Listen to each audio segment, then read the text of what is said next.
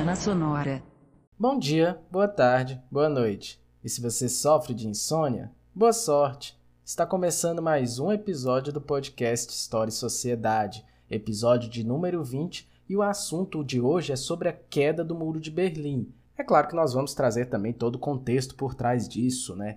Guerra Fria, né, aquela disputa entre Estados Unidos e União Soviética, esse bloco comunista, cortina de ferro, divisão da Alemanha em oriental e ocidental, todo aquele contexto desde a divisão lá com o Muro de Berlim em 61 até a sua queda já no final dos anos 80. E para me ajudar nesse tema de hoje, eu tenho novamente aqui o prazer de estar conversando com o professor Márcio Ferman. Então, você não saia daí, fique ligado que já vai começar mais um maravilhoso episódio do podcast História e Sociedade. Roda a vinheta aí!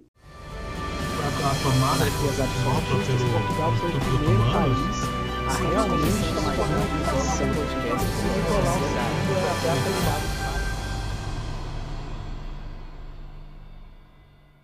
Olá pessoal, Está começando mais um episódio do podcast História e Sociedade e o assunto de hoje, um assunto bem pertinente de uma história até atual, é sobre a queda do Muro de Berlim, o contexto por trás de todo né, esse aparato, do que foi, do que representou esse marco histórico aí recente para nossa história mundial. E para falar comigo hoje sobre esse assunto, eu tenho novamente aqui o professor Márcio Fermo, que já esteve aqui no podcast em outra ocasião e está aqui de volta para conversar com vocês. Muito boa noite, bom dia, boa tarde para você, professor Márcio.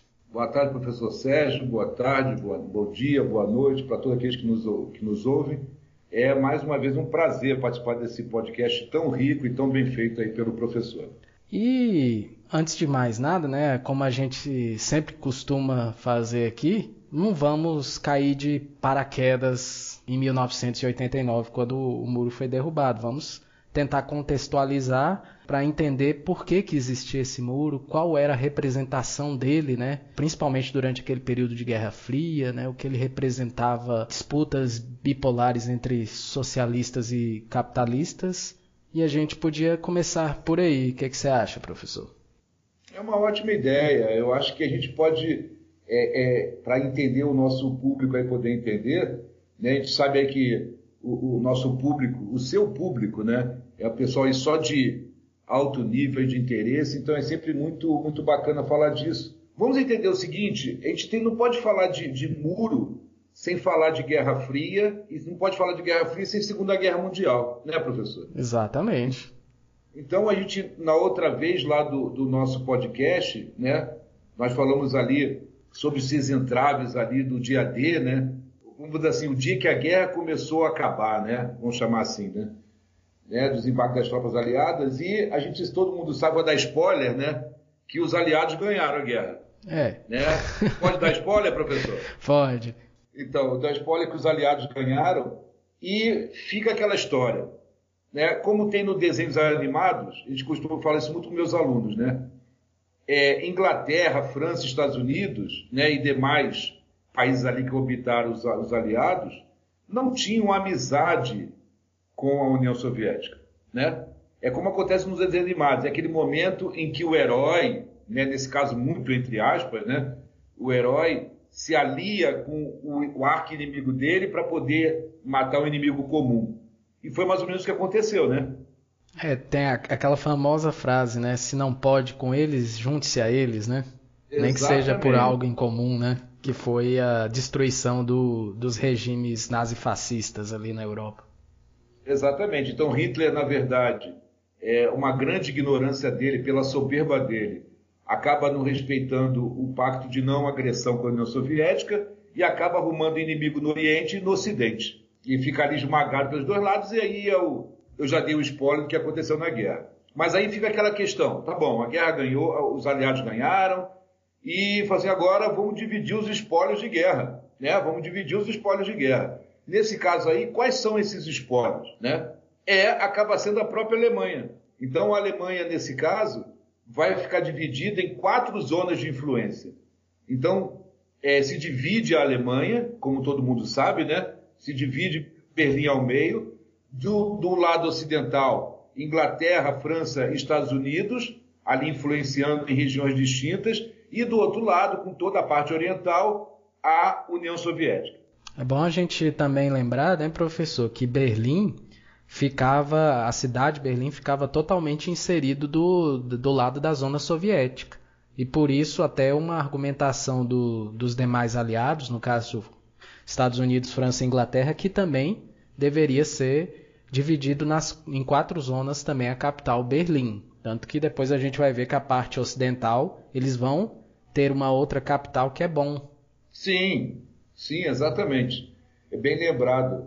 É, então, fica assim, então os bonzinhos, né, ficam com o lado ocidental, enquanto os malzinhos comunistas ficam com o lado oriental. Tipo, a União Soviética vai chegar e vai falar: tá, e agora? Eu te ajudei, eu derrubei o cara, então também agora eu quero o meu quinhão nessa história. E a União Soviética fica com a parte oriental da Alemanha. Então nascem aí nesse momento duas Alemanhas. Então a Alemanha Ocidental, que é a República Federal Alemã, e a Alemanha Oriental, que é a República Democrática Alemã. Né? Às vezes meus alunos ficam perguntando assim, mas professor, como é que pode o lado comunista é chamado de democrático? E acontece também na China, né? A República é, Democrática da, da China. China. E República Popular, é, tem isso. Não é? Não tem um negócio assim? Tem. Então, mas eu falo para eles, e é legal também de abrir, eu acho que de repente abrir esse parênteses aqui, porque parte do princípio que esses regimes são movidos pelo povo porque democrático, né, demos é povo, o poder que emana do povo. Então, esses regimes pseudos comunistas, socialistas, partem do princípio que o poder emana do povo, que o Estado está trabalhando para o povo. Então, é, é, é por mais louco que seja, é lógico, faz sentido, pelo menos, por mais louco que pareça, que seja uma república democrática alemã. Exatamente por isso. Né? Porque essa é a primeira dúvida que, que, que as crianças perguntam, né? É uma, uma coisa que muito se colocou na cabeça que a democracia e, o socialismo como se eles não pudessem andar juntos, né?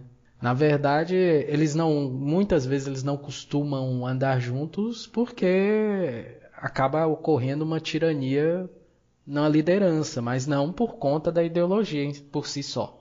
É, tem uma, uma característica interessante que a gente é, eu sou, eu já sou, peguei um pouquinho também da, da, da, Guerra Fria também, e eu me lembro de reportagens, né, quando a coisa começou a, já no final, né, quando a coisa ficou, começou a ficar um pouco mais aberta, que na própria União Soviética, enquanto a maioria da população estava lá com, com, a descarga de cordinha ainda, né, os, o pessoal do, do que estava ligado ao partido estava com hidromassagem, entende? Então quer dizer é muito bom se você está do meu lado. Se está do meu lado, você vai é, passar comendo pão com areia mesmo e desse, graças a Deus por isso, né?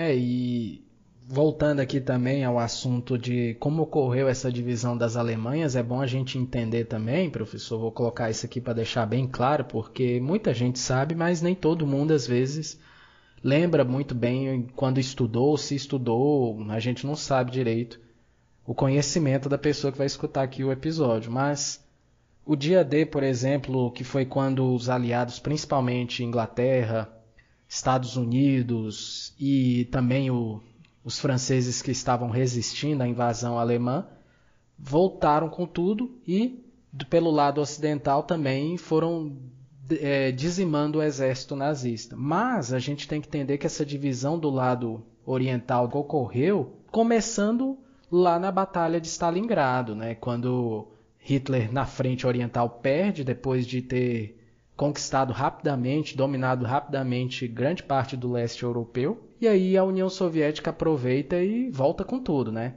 Tanto é que isso depois vai fazer não só a divisão da Alemanha, como também a influência socialista no leste europeu e a cortina de ferro, né?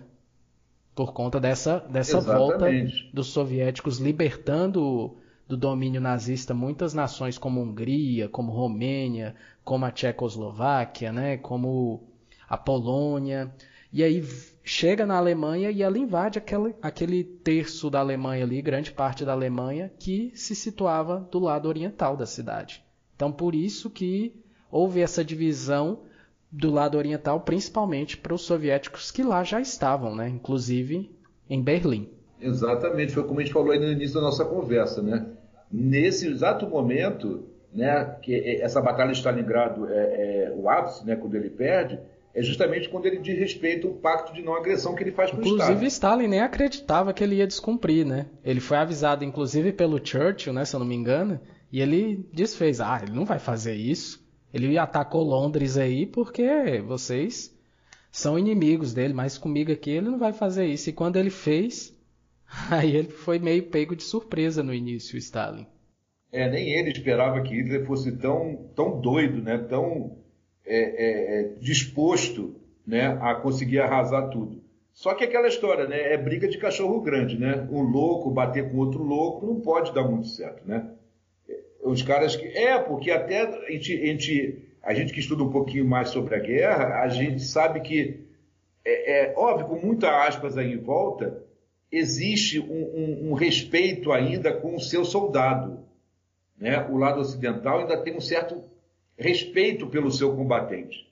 Coisa que esses regimes mais autoritários, tipo assim, amigo, vai, é melhor você ir porque senão vai ficar ruim para você. Então, é, eu quero ganhar, não importa se você vai perder, se vai perder um braço, vai botar sua mãe na frente, não importa.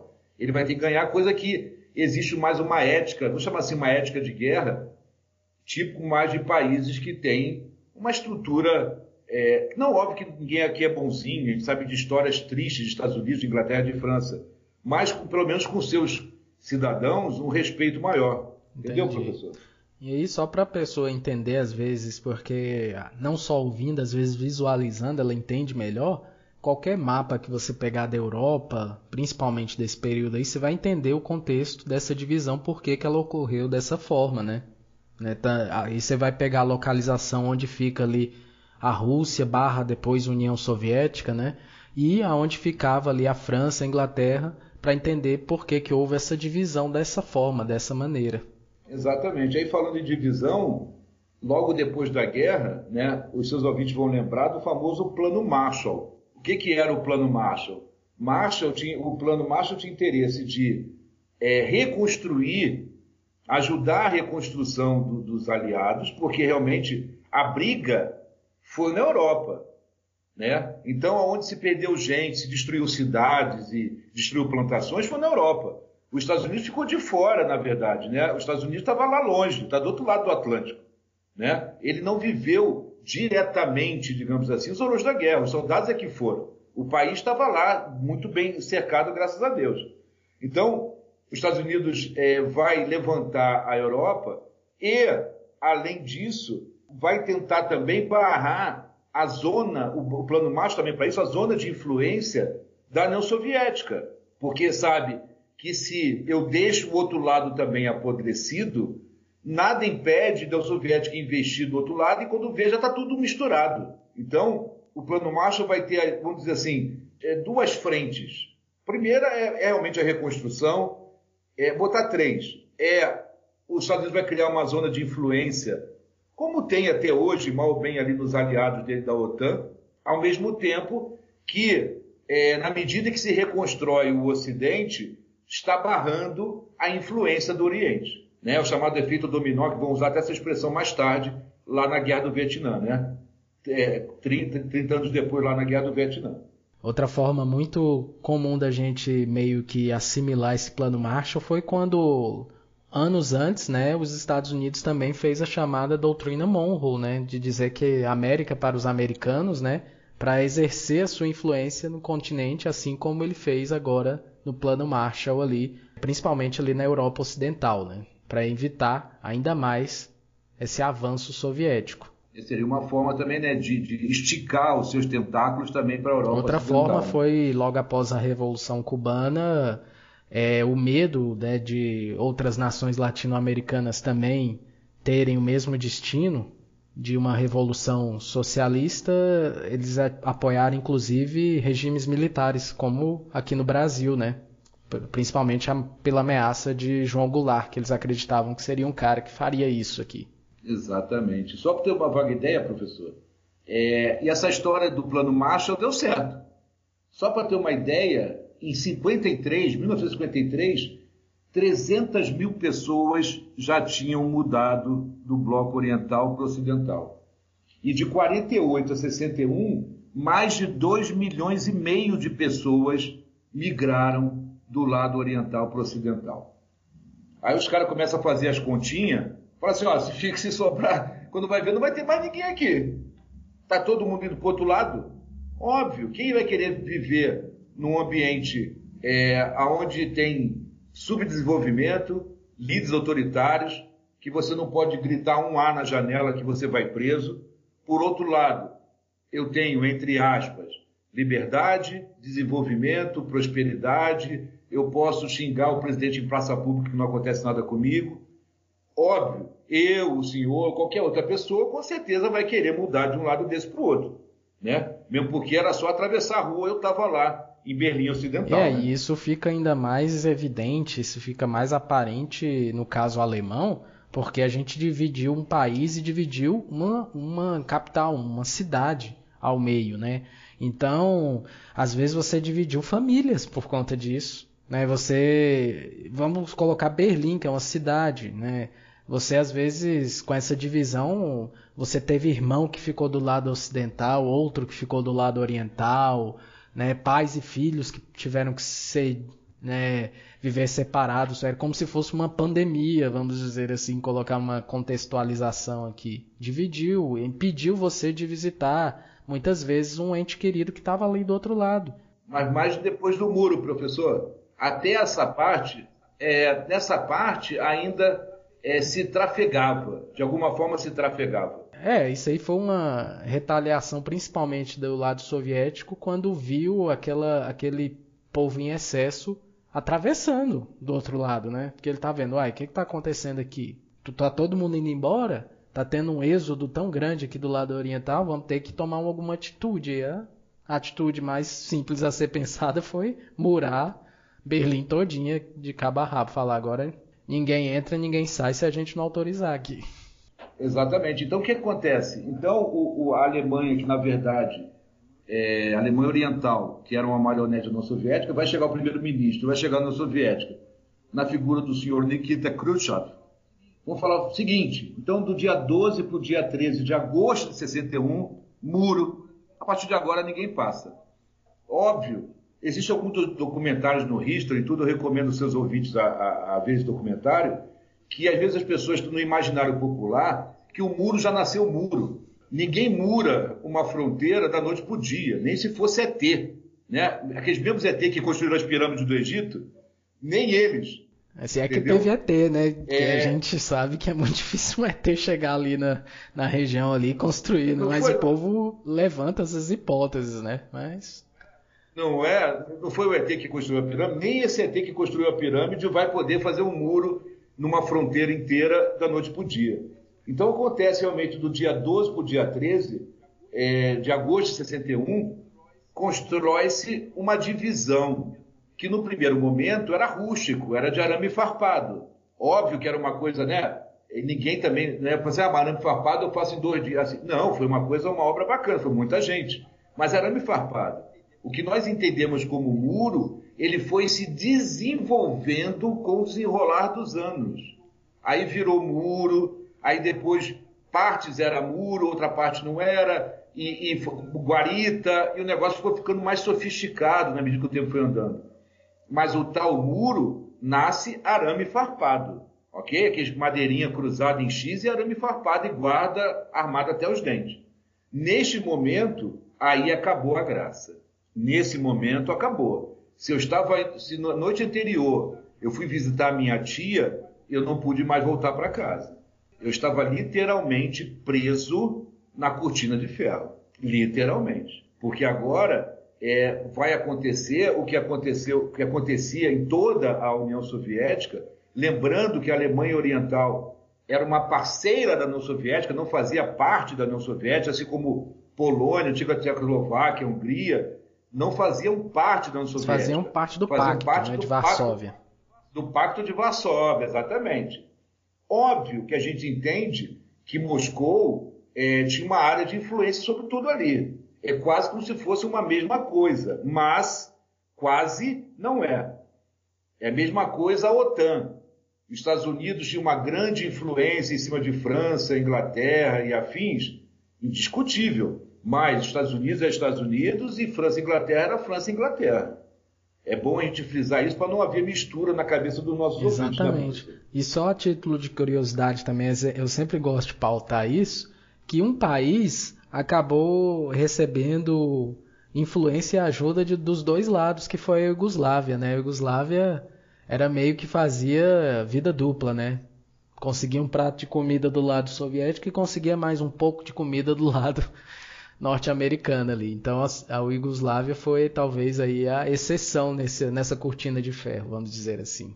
Brincava com os dois lados, né? Assim como Dom João VI fez com França e Inglaterra lá atrás no bloqueio continental.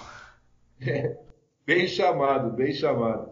Eu não posso bater no Napoleão, mas também não posso largar meu amiguinho inglês. Né? Então ele vai brincando com os dois. Então o que acontece? O tempo passa, né? E agora já estamos nos anos 80, né?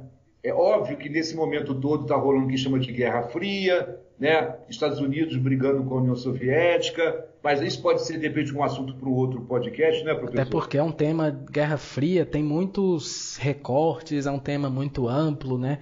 Só de guerras, a gente pode falar de Guerra do Vietnã, Guerra da Coreia, Revolução Chinesa, Revolução Cubana, né? a gente pode falar da América Latina num contexto geral. É muita coisa para se falar durante a Guerra Fria, né? Guerra espacial, o que não falta é assunto. Exatamente. Então, o que acontece? Estamos nos anos 80 agora. Então, é, o bloco comunista como um todo, vamos entender agora como um todo, vou chamar toda aquela parte da cortina de ferro, está em crise.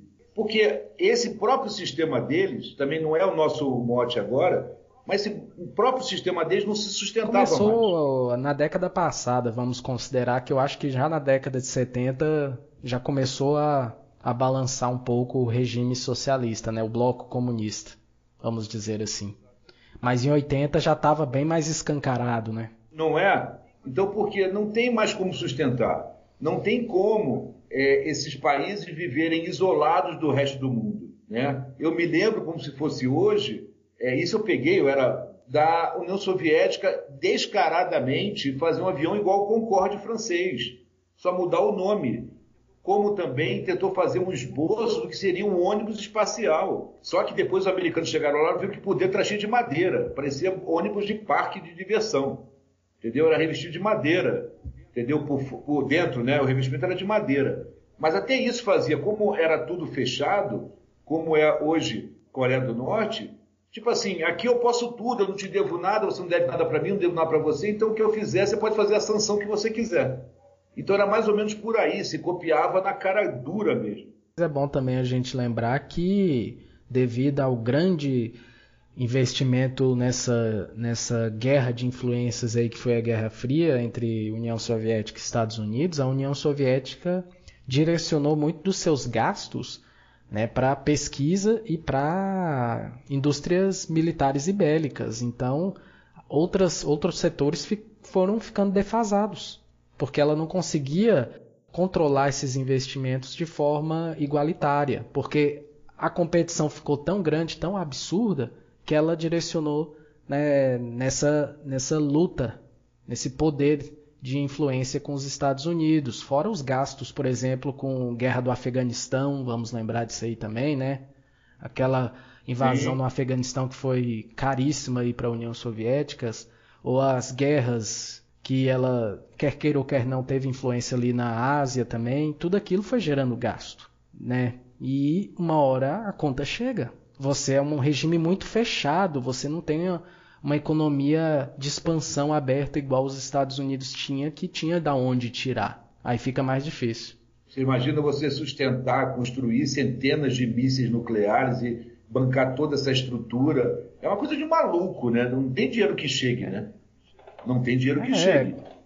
A gente, a gente lembra que a gente fala que na época o rublo, né, a moeda russa, é, tinha muito valor naquela região. Saía, saía dali, ele não valia absolutamente nada. A, câmbio, né? Não valia absolutamente nada, mas dentro do bloco era o dinheiro mais forte do bloco. Seria o nosso dólar, o nosso euro. Mas aqui fora do bloco ele não valia absolutamente nada. Ninguém queria saber daquilo nem dado. Não comprava nem uma jujuba. É, porque a, a União Soviética tinha um, um esquema tão fechado que como ela não dependia do capital externo, ela meio que fazia seu, a sua própria taxa de câmbio ali entre os seus aliados, né? Mas a partir do momento que aquilo saía da região de influência, já era a taxa né, flutuante do dólar ali, do, do que mandava, que era a economia capitalista. E aí você não tinha competição, você não tinha lastro para competir. Aí ficava difícil. Exatamente. Como é, que eu vou, como é que eu vou confiar numa economia que eu sei que pode cair a qualquer momento, uma economia que eu não conheço, uma economia que eu não confio? Aquele, a representatividade que é o dinheiro não vai valer absolutamente nada. Né? Você quer? Não, obrigado. Quer para botar na parede de recordação? Talvez. Mas para gastar, não, né? não vou comprar nem a bala. Então, nós estamos falando aí de, de, crise do bloco comunista nos anos 80, na Alemanha, vamos falar agora de Alemanha, já que esse foco nos interessa. Então, nós estamos falando aí de aumento de dívida externa, nós estamos falando de crescimento do déficit comercial, nós estamos falando da falta de mercadoria, a indústria e a infraestrutura estavam à beira do colapso, professor. E para piorar, a população não vai mais aguentar o autoritarismo do governo. Agora imagina, é, você para poder é, comprar uma gasolina na esquina, pegar o seu carrinho lá, imagina que carrinho, né? da vida, né? Lembra muito, não sei se tirou da minha boca os Lada da vida entendeu? Imagina aquilo, né? Para quem não ouviu falar do Lada, pesquisa aí. Os bancos é tipo quase uma uma cadeira de madeira com revestido de alguma coisa. Aquilo era o banco do Lada, né? Do Lada, professor, eu criança, né? Você, eu não sei, eu não vou falar de idades aqui, mas eu vou falar da minha. Eu criança, assim que começou o governo do do Fernando Collor, quando teve aquela abertura, né? Toda que o Lada veio em peso Sim. aqui no começo, tentou entrar aqui no mercado brasileiro e quando o povo viu que o Lada e o Gurgel era melhor até o Gurgel, ele, o Lada não, não vingou, né? E você abrindo o comércio e vindo também outra, ou, carros de outras é, concessionárias, outras montadoras que tinham qualidade superior, o Lada foi ficando pro lado, né? Vamos dizer assim. Mas eu, é, mas eu posso contar que muita gente, a título de ter um carro importado, muita gente comprou, comprou, porque a gente nem pode julgar essas pessoas, porque é o momento que está se vivendo. Né? A gente passou um tempão pelo regime militar, estava no momento de abertura, né? ainda estava naquela euforia, carro importado, o próprio Collor, ele libera o cartão de crédito internacional, que até então não existia, né? a gente tinha que viajar com os famosos traveler checks, né, que eram como se fosse um tique refeição, né? Aquele negócio já vinha pré-impresso o valor. Então, quer dizer, é um momento que o cara está um momento de euforia. Então, se eu tenho dinheiro, eu compro. Ah, mas passava dois meses, três meses, o cara vai descobrir a besteira que ele fez, né? Aí, como diria o popular, Inês é morta, né? já era, não tinha mais o que fazer com aquela porcaria, o cara encostava na garagem, deixava as crianças ficar brincando de dirigir não, em casa. E outra, se você ficou com curiosidade de ver o lado, né, dessa, dessa, dessa ponte que nós fizemos aqui com o governo Collor, você só clica ali no YouTube, procura propaganda, que existia propaganda, né? Você vai ver como é que era o carro, Sim, eles é. divulgando que era um carro barato, acessível, tal, tal, tal, tal, tal, tal. Mas a gente vê também que o carro era uma bomba, né? Vamos dizer assim. É, se fosse uma bomba, eu tinha comprado, professor. Era um pouco pior do que isso. Mas, mas, é verdade. Então, o que acontece? Agora, imagina a situação, professor. Eu não tenho dinheiro para gasolina, os supermercados vazios, que não tinha alimento, é, açougue, é, nem pensar, filas para comprar um pão, ainda por cima tem um, um governo que bate em mim. Imagina o tamanho da insatisfação desse povo, né? Então, nós já temos que falar ainda da. Ainda tinha a tal da Stasi. Que é a polícia, né? É polícia, a polícia secreta da, da, da repressão. É, não era incomum você estar em casa, alguém te denunciar e o cara nem bater, o cara arrombar a tua porta e levar você já apanhando e já ir apanhando no resto do caminho. Aí nunca mais você vai virar só um retrato na parede, nunca mais você ouviu falar de você. Né? Até explicar que fosse de pouco no tomate, que alguém te denunciou à toa, já era. Muita gente, obviamente, milhões de pessoas morreram nesse contexto, né, professor? E essa coisa toda que você exemplificou aí, professor, a gente ver recentemente, só para a pessoa ter uma noção de quando você fecha demais seu regime, a sua moeda desvaloriza, a sua economia vai para o colapso, filas, é, mercado, mercadorias em falta, a gente vê muito isso no nosso vizinho aqui, a Venezuela, para a gente ter uma noção de como era isso, para você ter uma noção de como vivia né, o bloco comunista. Não é porque o sistema socialista prega aquilo, mas é porque quando você se fecha demais e você faz um regimes tiranos, ditatoriais e mistura isso tudo, acaba levando a essas parcelas, né? Infelizmente. É, a gente fala que história ensina muito até para o nosso dia a dia. A gente costuma dizer que quem já apertou um parafuso na, na, vida sabe o que eu vou dizer. Tipo assim, não aperta muito não que esterça, não é? Se você apertar demais o parafuso, ele vai perder a cabeça e vai, e vai, vai dar coisa errada.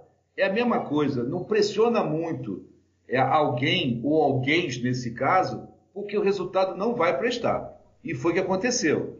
Então, em nome de garantir em nome de garantir o regime, vai se apertar ainda mais e eu, eu aperto, mas não dou.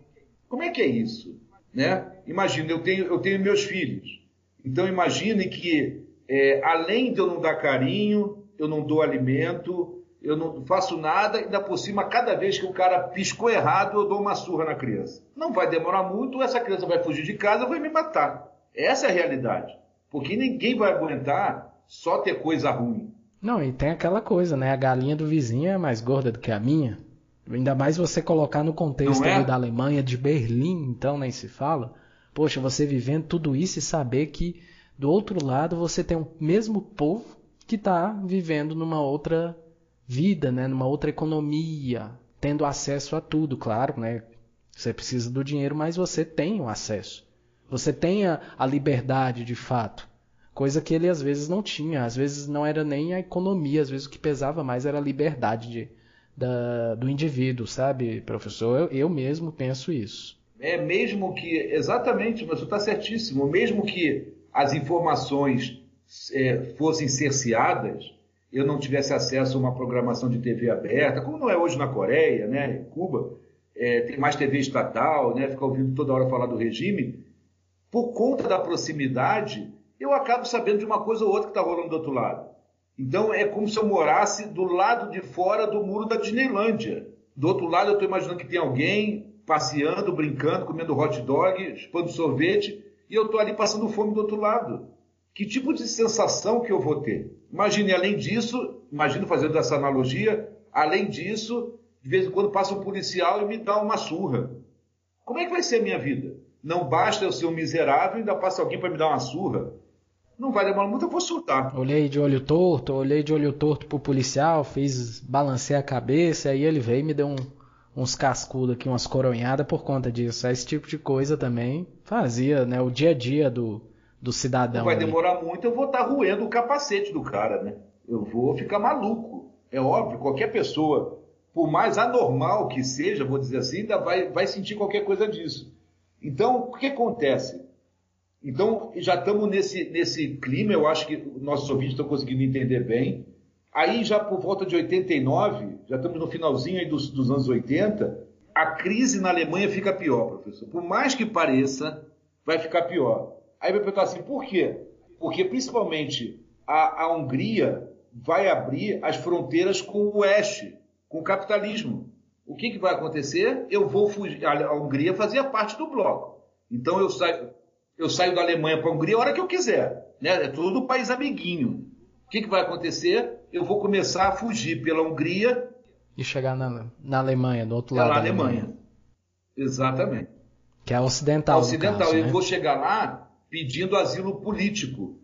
E é óbvio que o outro lado, nesse contexto todo, vai estar mais apto a me aceitar do que não me aceitar. É, alemão, né? É o mesmo, é o mesmo povo, Sim. a mesma raça, por que não? Não tem isso, além de ser o mesmo povo, mesma raça, é, terem tratados que, que a ONU já tinha consolidado, você tem aquela história de assim, ah é, você vem do outro lado? Pode vir sim, eu seguro a tua onda, pode vir. Entendeu? Ainda tem isso também. Então, ainda teve, um mês depois da, da Hungria abrir, a Polônia consegue se livrar dos seus ditadores e tem a eleição do Lech Walesa, que era um líder sindical do Solidariedade. Né? Isso é um outro processo também, a gente não tem tempo agora, mas a Polônia passa por várias é, revoltas. Né? Esse grupo social, para quem nunca ouviu falar do Solidariedade, ele é como se fosse um grande aglomerado de sindicatos poloneses, né? que vai ter o Lech Walesa no seu, seu símbolo. Alguns até no Brasil vão associar o Lula com o Lech Walesa mas também é uma outra discussão também. Mas acabam, a, a Polônia acaba, o governo polonês acaba é, cedendo e vai ter a primeira vez desde o fim da guerra, a Polônia vai ter eleições livres. Então imagina, eu vou olhar para o lado e o meu mundo está ruindo. Esse é o contexto. Exato. Esse é o contexto. Aí você vai ver o nome Pacto de Varsóvia, Varsóvia é capital da Polônia, a Polônia nem é mais minha aliada. Olha só que loucura que estava ficando o negócio, né? Então, é, é aquela velha máxima, professor, o navio está afundando, os primeiros que saem fora são os ratos. Farinha pouca, meu pirão primeiro. Essa é a grande verdade. O sistema ruiu, não existia mais nada que o sustentasse, essa é a grande verdade. A minha grande mãe, a dona União Soviética, tá, igual ou tá pior do que eu. Porque se eu pequeno estou nessa pindaíba, imagina um bicho daquele tamanho, né? Um bicho daquele tamanho é, é, tendo que gerir aquilo tudo. E cada e a União Soviética abarcava várias etnias, né? Cada um com a sua mentalidade, com as suas revoltas, com as suas maluquices. Imagina gerir isso tudo no meio de uma crise. Quando o meu povo está na porta do mercado e não tem farinha para o cara comprar. Esse é o contexto desse final. Então, o que acontece? Começam a eclodir muitos protestos na Alemanha. Então, tem gente fugindo pela Hungria. A minha amiga Polônia agora está livre, está me dando o exemplo de que eu também posso ser. Eu estou passando fome, eu não tenho é, quem me cuide de mim, eu não posso cuidar de ninguém. Está esse caos instalado e começam as revoltas. Aí o cara já não tem medo de polícia nenhuma. Ele vai, como a gente fala no popular, né? Ele vai pro abraço. Ele não tem mais nada a perder. O que, que mais que ele tem a perder? Ele não tem emprego, ele não tem casa, ele não tem comida, ele passa frio, ele passa fome, ele tem um governo que quando quer e quando não quer bate e mata ele. O que, que ele tem mais a perder? Nada. Então ele vai para a rua.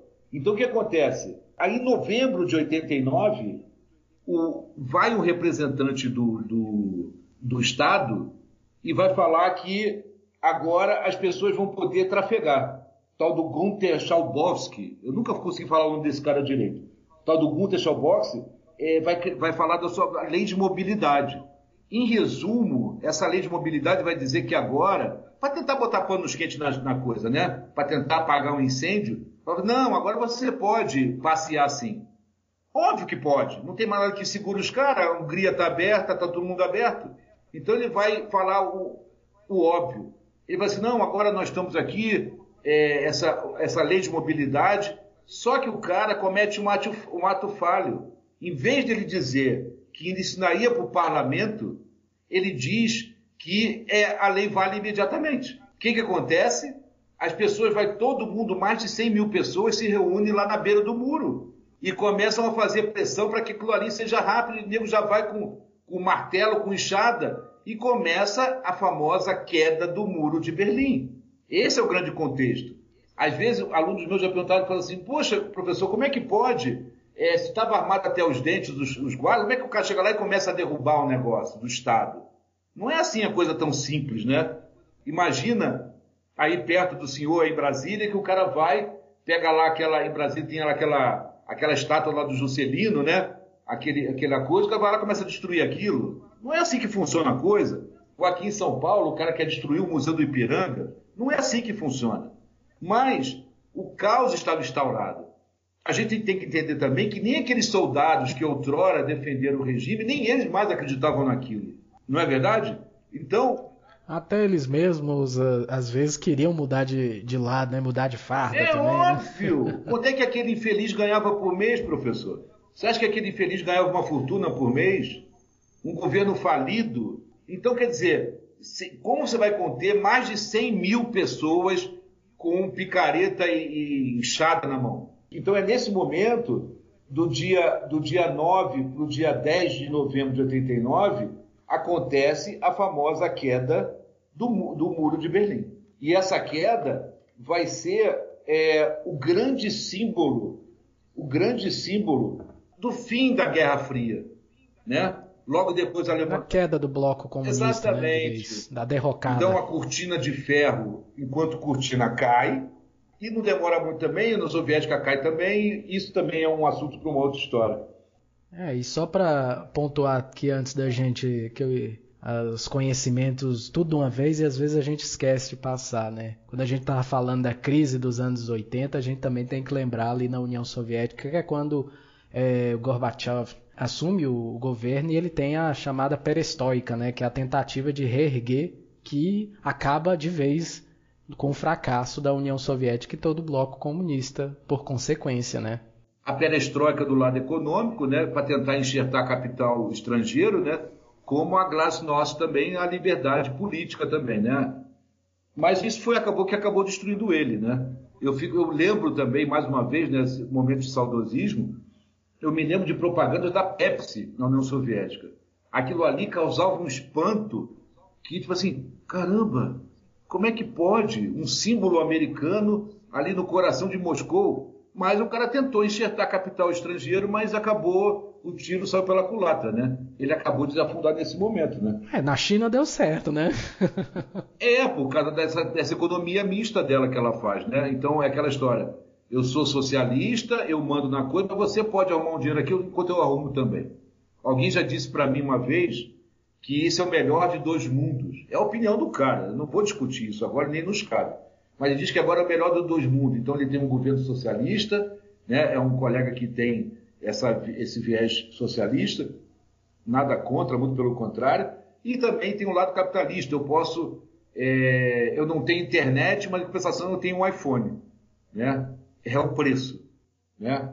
E eu já vou indicar aqui para quem escuta o episódio também, professor, um filme que retrata bem essa, esse lado dos dois Berlins, né, do Berlim Oriental e Berlim Ocidental. É um filme de comédia, tá? Mas ele, ele, lógico, ele tem aquela paródia exagerada, né, do, do lado oriental totalmente caótico e pobre, e do lado ocidental aquele primeiro mundo totalmente desenvolvido. Mas é só a pessoa que assiste o filme sabe que aquilo ali é, é uma comédia escancarada, né? Que é um filme do mesmos diretores lá de Apertem os Cintos, o Piloto Sumiu e de Top Gang, que é o Top Secret, né, com o Val Kilmer, que depois ficaria famoso como Batman e como outros personagens aí também em Top Gun, mas ele é um cantor famoso que vai fazer, é contratado para fazer um show na parte da Alemanha Oriental, e quando ele chega lá é aquela, aquele choque de realidade, né? E aí ele vê muito de como era o outro lado da cortina de ferro. Então, assim, naquela época eles exageravam, lógico. É um filme americano, retrata muito aquilo com forma de sátira. Mas só para a pessoa ter uma noção de, do pensamento da época, é interessante a pessoa assistir só para ela salientar os dois lados. Esse eu não conheço, obrigado pela recomendação, professor. Top Secret, acho que o filme é de 83, se eu não me engano. É isso, eu não era nascido. É isso, eu não era nascido. até Por pouco tempo conheço. estava disponível na Netflix. Eu não sei se ainda está, mas até pouco tempo estava na Netflix. Ah, eu vou procurar. Obrigado, professor. É muito então, legal o filme. Pode continuar. No dia, então, no dia 3 do, de outubro de 90, né, capitaneado pelo primeiro-ministro é, alemão Helmut Kohl, né, era um ministro famoso na época, as Alemanhas são reunificadas. É, não foi uma tarefa fácil para a Alemanha Ocidental, mesmo porque a gente costuma dizer que, na verdade, é, o outro lado estava muito combalido. Né? A diferença entre os dois lados era estúpida, como você acabou de falar desse, do filme, né? A diferença dos dois lados era estúpida, era gritante, né?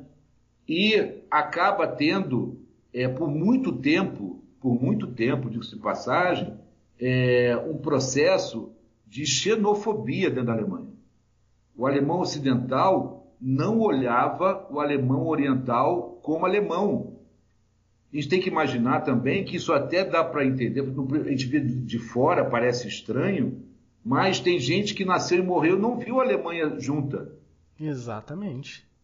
É, é o que eu ia pontuar aqui, professor, porque uma coisa é você pegar as pessoas mais velhas que viviam juntas antes de, dessa divisão, elas vão entender que é o mesmo povo.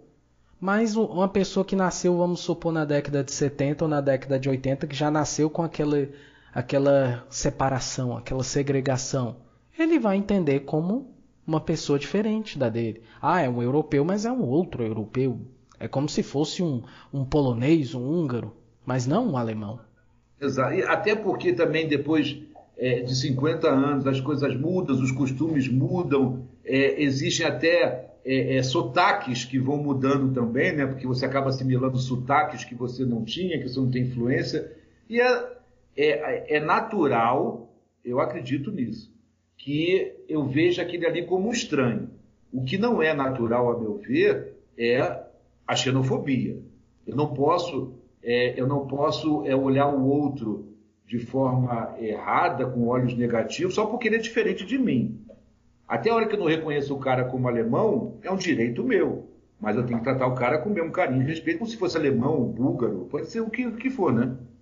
Exatamente, mas infelizmente a gente sabe que isso volta e meia acontece, né? Infelizmente. Então nós temos naquele momento aquela, aquele vurdunço, como a gente falou, né, do povo derrubando a pontapés, inclusive, né, gente empurrando, metendo picareta, metendo martelo, marreta, o que fosse ali, naquela euforia, como você disse, de uma aglomeração de muitas pessoas de uma vez só.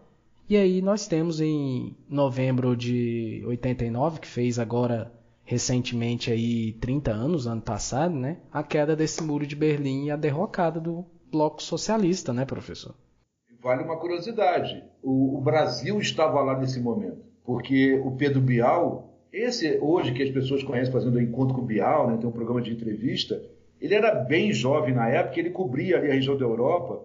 Quando o muro começa a cair, ligam para ele assim, vai lá que o muro está caindo. E ele meio que ele transmite ao vivo o pessoal em cima do muro e quebrando o muro amarretada. É verdade, isso tá, você procurar aí é, nos anais da Globo, você vai ver ele transmitindo ao vivo a queda do muro. É muito interessante. Por coincidência, você vê como a televisão, como a mídia às vezes impregna coisas na cabeça da gente, né? Quando eu lembro do, do povo derrubando o muro de Berlim, a primeira coisa que me vem à cabeça, isso aí você às vezes acha até no YouTube, que é rico nessas coisas de propagandas antigas, né?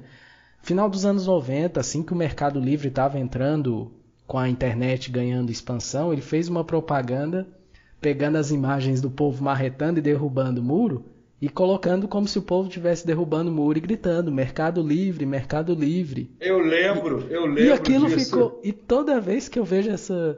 É, alguém falando de, de queda do muro de Berlim, me vem essa propaganda cabeça. É algo meio que grudou, infelizmente, ou felizmente, né? Não sei. Eu acho, eu acho que eu acho que essa história toda, professor, como tudo que, que a história de um modo geral ensina, é que eu tenho que de alguma forma, óbvio, sempre de forma honesta, equilibrada, eu tenho que correr atrás daquilo que eu quero, né? O muro só caiu porque teve um grupo de pessoas que estava insatisfeita com tudo e botou literalmente para quebrar. Né? Porque se a gente fica sentado olhando o sol se pôr, o sol nascer, é muito bonito dos poemas. Essa história que deixa a vida me levar, viva leva eu, isso é muito bonito na música, para quem gosta de samba, de Zeca Pagodinho. Mas não é um ritmo de vida. A vida é eu tenho que buscar os meus anseios, eu tenho que buscar os meus sonhos, eu não posso deixar que ninguém me oprima, eu tenho que ser, como nós falamos até um pouco agora, eu tenho que ser um pouquinho melhor todo dia para que ninguém me faça mal e eu aprendo também não fazer mal para terceiros também, né? E aí, vamos lá, o que que acontece depois dessa queda do Muro de Berlim, vamos dizer assim, as consequências disso tudo? Por que que foi ficou um marco tão importante? Que é, não tem como não dizer que é um marco importante. Você está terminando com uma divisão histórica entre entre nações iguais que foram divididas por uma bipolarização do mundo. Mas mostra a queda do bloco socialista, né? dois anos depois a, a União Soviética deixa de existir e volta a ser 15 nações independentes, né? que a gente sabe que é, são 15, foram 15 repúblicas que formaram a União das repúblicas socialistas soviéticas, entre elas Rússia, Ucrânia, Belarus, que hoje está aí no, nas manchetes, né? Azerbaijão, Armênia, Cazaquistão, Uzbequistão, era um monte de, de república. E como você diz, não confundir com Polônia, Hungria e as demais.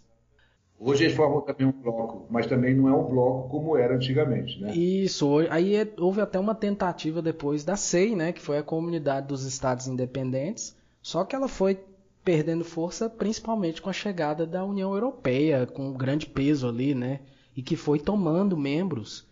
Os três primeiros que não quiseram aderir à SEI, isso eles meio que escancararam, foram Lituânia, Estônia e Letônia, que parece que sempre foram meio contra essa esse bloco comunista e logo assim que dissolveu a União Soviética já correram para o lado do lado de lá, né?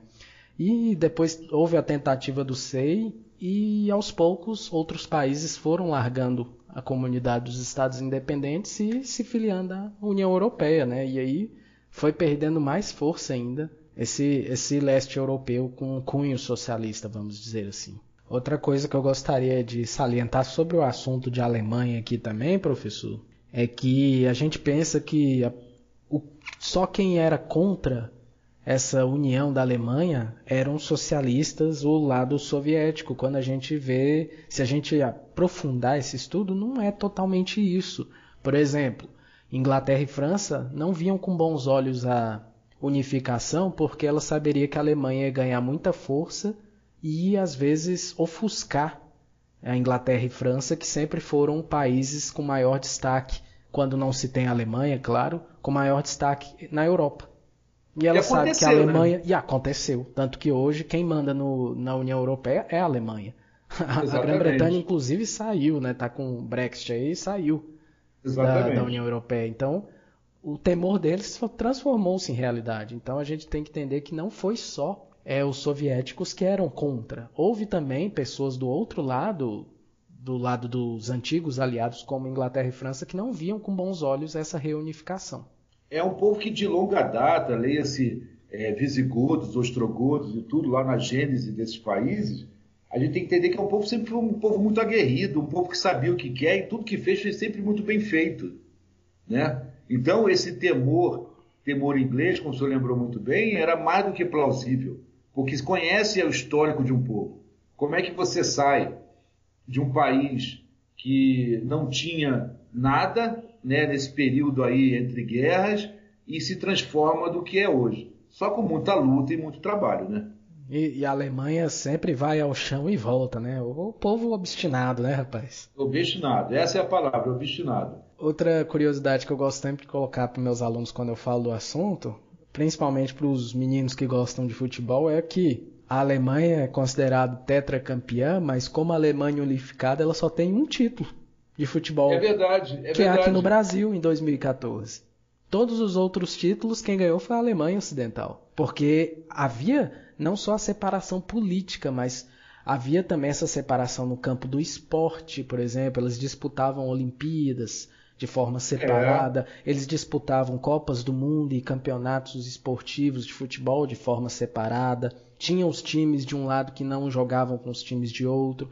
Então tudo isso era separado. É bom sempre o aluno entender isso. Eu falo isso para eles também. Ainda mais nós que estamos dando aula para uma geração aí que já nasceu dos anos 2000 para frente. Você fala e eles nem sabem se um dia existiu a Alemanha Oriental, porque não é algo vivo na cabeça deles né? Diferente da Coreia do Norte e Coreia do Sul, que é bem explícito essa divisão.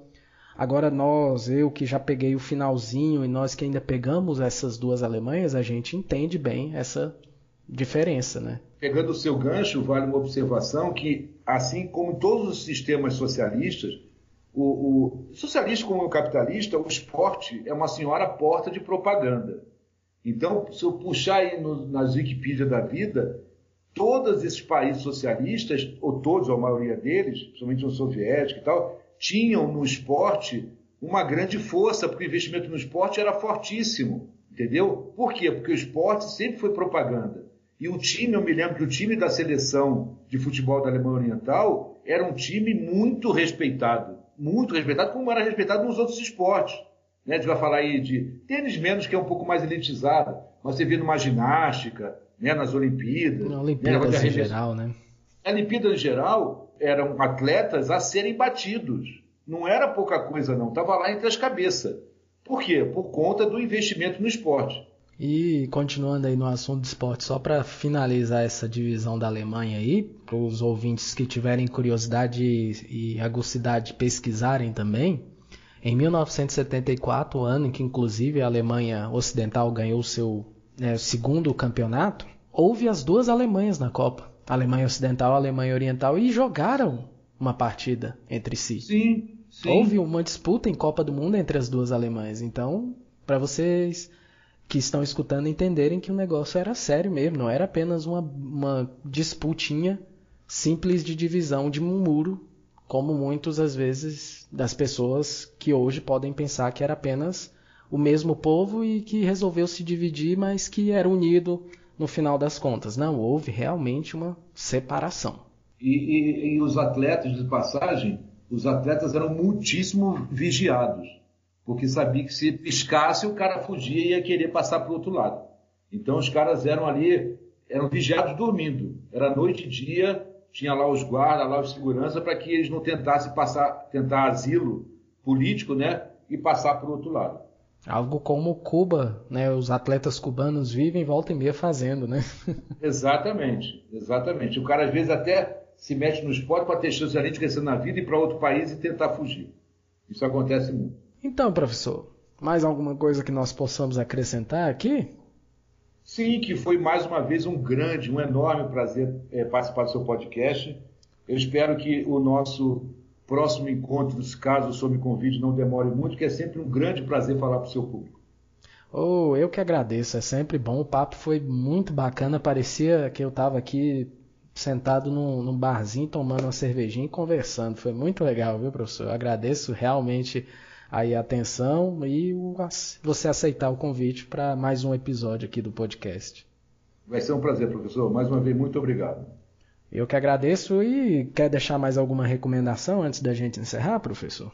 Ah, de repente só aquele, eu tenho um, um perfil lá no, no, Facebook, lá de professor, prof, P-R-O-F, Márcio, Riz de História, arroba yahoo.com.br. Quem quiser chegar lá, se associar lá à nossa página, Fique à vontade, vai ser sempre muito bacana é, disseminar conhecimento e também ganhar conhecimento daqueles que quiserem chegar, tá bom? Então, tá certo aí, professor. Muito obrigado mais uma vez. Aí o papo muito bacana, muito legal. Fique na paz aí e a gente, quem sabe, não vai se ver num próximo episódio aqui do podcast, professor. Obrigadão, viu?